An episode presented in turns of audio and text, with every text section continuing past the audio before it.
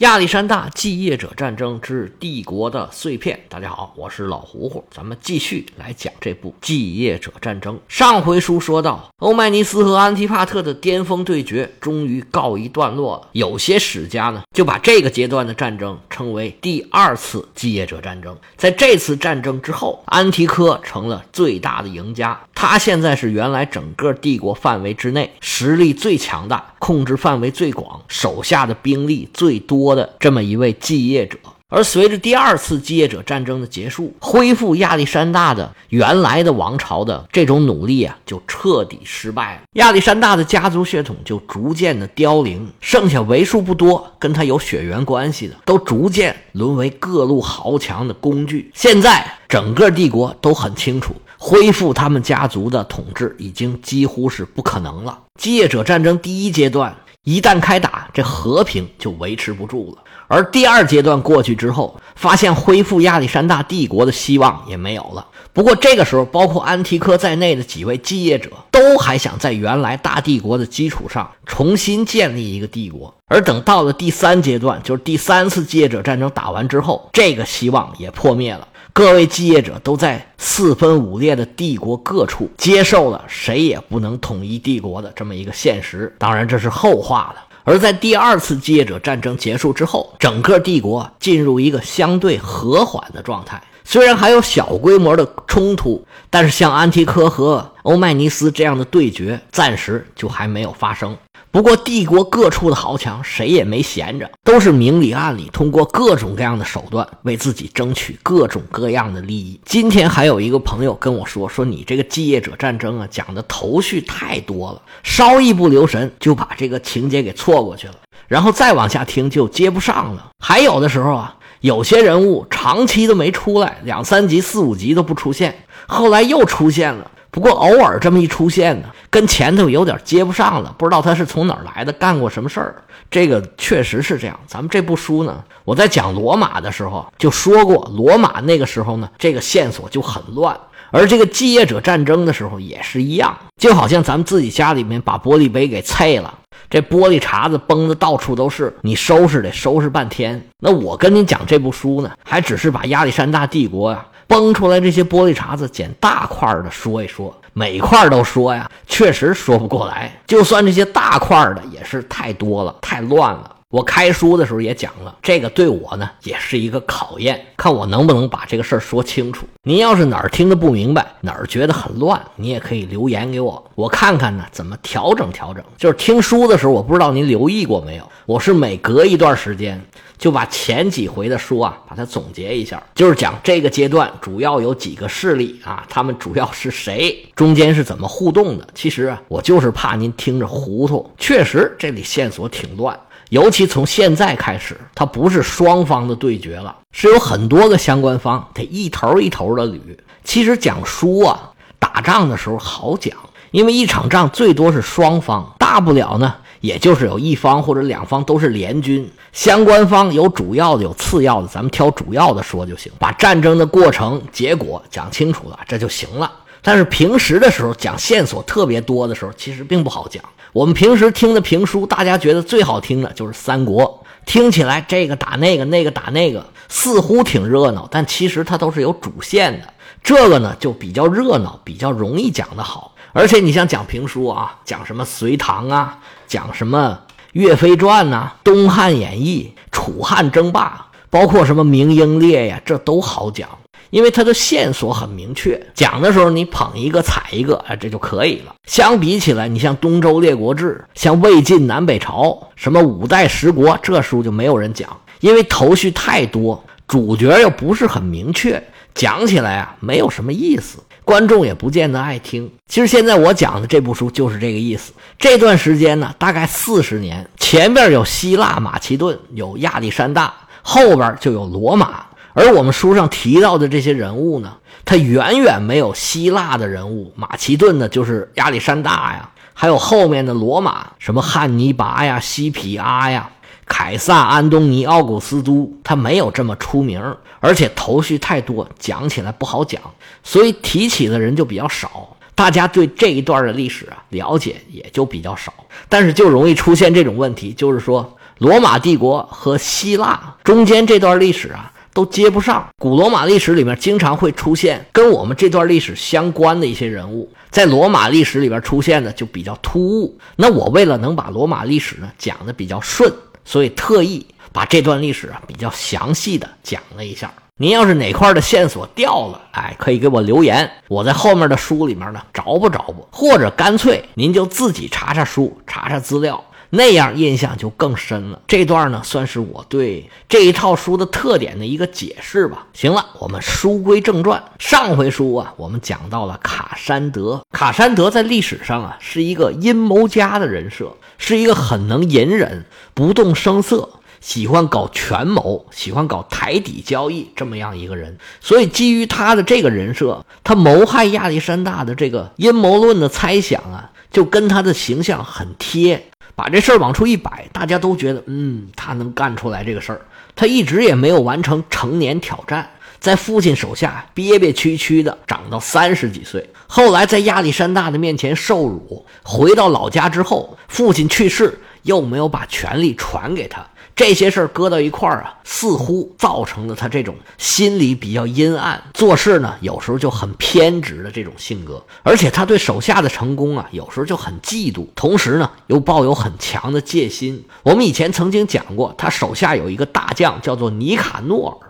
那对他来说可是一个雪中送炭的角色，在他最艰苦的时候，尼卡诺尔凭着手里面仅仅有的几十个士兵，占领了雅典的要塞，封锁了比莱夫斯港，这才让卡山德回到希腊有一个崛起的根据地。而后来尼卡诺尔又在海战上大获全胜，就这么一个可以说对卡山德有救命之恩的这么一个大将，实际上并没有流露出来要背叛卡山德的迹象。而且当时卡山德的境遇是越来越好了，尼卡诺尔似乎没有什么必要要背叛他，但是卡山德就觉得尼卡诺尔威胁到了自己，找个由头把他给杀掉了。尽管他的父亲没有传位给他，但最后卡山德还是借助安提柯的力量登上了佩拉的最高权力巅峰。他原来的敌人一个一个都倒下了，老太后被他给处死了，波利伯孔是流亡在外。整个希腊唯一对他有威胁的，就是波利伯孔的儿子亚历山大。对卡山德来说，现在他需要做的有两件事。第一件事就是在政治上尽量提高自己的合法性。当时虽然整个帝国呀已然是四分五裂了，但实际上呢，还是有一个名义上的国王，那就是亚历山大的亲儿子，他才是名正言顺的国王。其他的人，就算你。握有最高的权力，你也不过只能称自己是摄政王。现在亚历山大的妻子罗克珊娜和他的儿子亚历山大四世就握在卡山德的手里边。这一个妇女，一个儿童，是典型的傀儡。之前在阿里达乌斯和欧律狄克当政的时候，他们就已经习惯了逆来顺受了。而卡山德现在手里握着他们呢，是好是坏，对自己是不是有利啊？这个很难说。他似乎既可以挟天子令诸侯，也会因为有这么一个名义上的最高领袖，耽误卡山德实行自己的统治。于是卡山德就采取了一个折中的策略，他既没有杀他们，也没有把他们摆在身边，他把这母子俩啊。送到了安菲波利斯的一个城堡里面，而待遇呢也不怎么样。这娘俩呢也不敢有什么怨言，只能这么委屈巴巴的在里边过日子。老百姓其实也管不了那么多，也不知道那么多事儿。他们只是知道这亚历山大四世还活着，这对他们来说已经够了。但是对卡山德还不够，他又找到了阿里达乌斯夫妇两个的尸体，用王室的标准进行厚葬。用来表示自己的正统，还有啊，对亚历山大这个血脉的忠诚。他还找到了另外一个王室成员的尸体，跟上述的两位啊葬在了一起。这人是谁呢？就是当初一老一少两位公主一起去找佩尔迪卡斯的时候，被佩尔迪卡斯的弟弟带兵杀害了的那位老公主，名叫库涅娜，也就是阿里达乌斯的妻子，这位欧律狄克的母亲。他生前肯定没想到，死了死了，还要当卡山德的工具人，被他给利用一把。这还不够，卡山德又用了当时贵族最常用的一招，就是联姻。他找来找去啊，在王室的血统里，终于发现了一个遗珠，就是菲利国王啊，到现在还有一个女儿，名叫塞萨洛尼切。这么算下来，其实她是亚历山大同父异母的妹妹。她母亲呢，在宫廷里面也不是一个引人注目的角色。一直都非常低调，所以也没有引起亚历山大手下这些将军的注意。卡山德一看有这么个宝贝啊，那是天上掉下来的，赶紧就娶了这位公主。这么一来啊，卡山德就把自己的家族血统跟王室，就是亚历山大他们家联系到了一块儿。将来啊，这个塞萨洛尼切要是生了个孩子，他就是仅次于亚历山大的儿子，这个亚历山大四世。血统更接近亚历山大家族的这么一个人，所以卡山德一旦把亚历山大四世给干掉啊，就可以让自己的儿子继承王位了。这是从血统上面说的。不过就算是有这么一天，你也要看看其他的将军们答应不答应。卡山德结了这么一门好亲事。一定要把这个事儿啊用到头儿。他结婚了以后啊，用了一项只有国王才可以使用的特权，就是建城。按照马其顿的规定啊，只有国王才可以用自己的名字来建城。菲利和亚历山大都曾经这么做过，而亚历山大建的城啊，可以说是遍布帝国的各个地方，到现在还有很多地方。仍然叫做亚历山大，这个亚历山大那个，最著名的当然是现在的埃及的亚历山大港，现在也是一个非常重要的港口。卡山德的工业自然不能跟亚历山大相比，但是他现在要去建自己名字命名的城市。咱们中国有一个成语形容他很贴切，就叫做“司马昭之心是路人皆知”。这时候他的野心就已经掩饰不住了。在现在希腊北部爱琴海沿岸上。有一个半岛，这个半岛的名字很奇怪。我们的官方译名叫做哈尔基济基半岛。哈尔就是哈尔滨的那个哈尔，基季基这两个基呢都是基础的基，季呢是季节的季。而这个半岛呢，又向爱琴海伸出了三个小半岛。古希腊人呢就把它看作是波塞冬的三股叉。而在历史上呢，我们一般把这个半岛译成叫做卡尔西底半岛。它这个三股叉里面最西最南的这个最南端卡桑德就在这儿建了以自己的名字命名的城市，叫卡桑德里亚。而在这个半岛的最北端和陆地交界的那个地方，卡山德用自己的妻子的名字建立了一个城市，命名叫做塞萨洛尼基。现在卡山德里亚这个城市啊，已经是名不见经。经传了，但是塞萨洛尼基发展成了全希腊第二大城市，是北部最大的一个港口。从这个城市的发展，你可以看得出来，卡山德还是很有两下子的，能建一座影响到现在的城市，说明他的眼光、他的能力，都是不一般。卡山德跟他父亲一样，都是好文不好武，他更喜欢管理内政。虽然这一辈子他也打过无数的仗，但是往往都是属于没办法，不打不行，不打就要死，才不得不进行战争。而且卡山德自己并不贪功，这跟很多马其顿的将军不一样。这个呢，你从他。很小就不愿意进行那个成人礼，不愿意去杀那个野猪，这事儿你也看得出来。他对这种以力取胜、以命相搏的玩法没有什么兴趣，但是他不得不打的仗也不少。他刚上台的时候，眼前就有这么一场不得不打的仗，就是要解除波利伯孔的儿子亚历山大。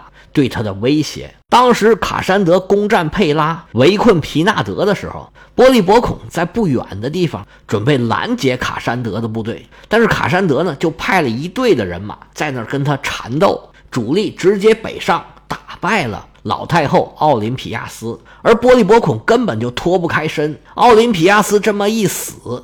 波利伯孔就直接没有主心骨，带着几个人逃到了埃托利亚地区。而在逃亡的路上呢，碰到另外一个倒霉的老头，那就是奥林匹亚斯的堂弟，摩罗西亚的流亡国王埃阿喀德斯。这是日后啊有大作为的一个将军皮洛士的父亲。这两个倒霉的老头呢，来到了埃托利亚。这埃托利亚对他们倒是不错，因为当时克拉特鲁斯奉安提克帕特的命令，在埃托利亚围剿了很。长时间，埃托利亚人是很恨马其顿的当权者的。埃托利亚人一看这两个老头反对马其顿，那行吧，在这儿帮我们打仗吧，就把他们收留下来了。这时候正赶上卡山德要南下去进攻亚历山大，这个亚历山大就是那个波利伯孔的儿子亚历山大。那按照惯例，埃托利亚人就派兵去温泉关进行拦截。当初卡山德北上的时候啊，就没有过温泉关，从海上坐船绕过去了。那时候埃托利亚人就曾经在这拦截过，不过没拦着，他白忙活了。但是这次可不一样，因为上次卡山德的目标就是马其顿。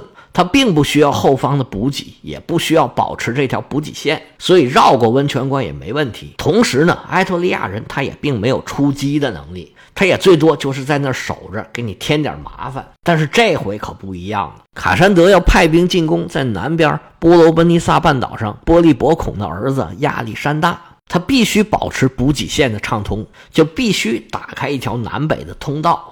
其实希腊的南北通道啊，不止温泉关这一条，这条呢是顺着海边走，一路上其实都是很顺的，只有温泉关这么一个卡脖子的地方。其实呢，还有一条通道是从北部通过中部到达南部的，不过因为希腊是一个很多山的地方。大家都不走中部陆路上这条路，其实也没有别的原因，主要是因为更难走。因为温泉关那边啊是一条沿海的通路，希腊人呢又很擅长航海，碰到什么问题呢，可以通过海上的补给。而难点呢就在温泉关这一个地方，只要把它解决了，其他的问题都好办了。所以大部分行军打仗还是选走海边的这条路，所以才有温泉关战役之类的。而从中部的陆路走呢，一路上各种各样的小城邦，各种各样的地形，不可控的因素太多了，所以走这里呢是一个次优的方案。但是卡山德呢已经取得了希腊几乎所有地方的控制权，他要做的是统治整个希腊半岛，所以花点力气打通中路这条通道，对他来讲也是值得的。而且呢。如果中路这条通道打通了，那埃托利亚人在温泉关的设防啊就没用了。所以卡山德这招呢，相当于是降维打击。我通过解决其他的方法，让埃托利亚人的努力白费。卡山德派兵沿着希腊的这条中轴线一路往南推进，先是打下了洛克里斯这个地名呢，在《刺客信条：奥德赛》里头啊。叫做罗克里斯要塞，里面有任务。刺客信条这游戏里面有很多古希腊、古罗马，还有关于基督教、伊斯兰教里面的一些著名的梗。很多人物在游戏里面啊都有图像。这个游戏做的水平应该是很高的，而且通过游戏的设定，你可以看得出来，作者对于历史啊他是有自己的态度的。不说游戏，咱们再说回来，拿下了洛克里斯。卡山德的军队就来到了维奥蒂亚地区。卡山德在这儿又做出了一个出人意表的决定，他宣布。要重建古城底比斯。底比斯这个城在古希腊是非常重要的一个城邦。底比斯这个发音呢，更多的是英语发音。在涉及古希腊的历史和一些故事里边，这个城市啊，更多的被称为特拜城。这个发音呢，更接近于希腊语的发音。特拜城是希腊非常历史悠久的一个古城，在希腊神话里面啊，占有特别重要的一个位置。说它是希腊神话里面最重要的一个城邦邦。也不为过。大家耳熟能详的俄狄浦斯、斯芬克斯，他的故事就发生在这个特拜城。古希腊的三大悲剧诗人埃斯库罗斯、索福克勒斯，还有欧里庇得斯，都写过关于特拜城的剧。索福克勒斯还写了特拜的三部曲，其中就有很著名的七雄攻特拜的故事。大家如果有兴趣的话呢，出门左转可以听一听我讲的希腊神话的故事。里面就有很多跟这个特拜城有很大的关系。关于特拜城是谁建的，怎么建的，中间发生了什么故事，建好之后又出现了什么人，那七雄是谁，他为什么要攻打特拜，这些故事。都在我希腊神话的那些专辑里面有很精彩的讲述。那至于卡山德为什么要重建特拜城，当时是谁毁了特拜城呢？然后卡山德又有什么作为？其他继业者还做了哪些事情呢？我们下回啊接着说。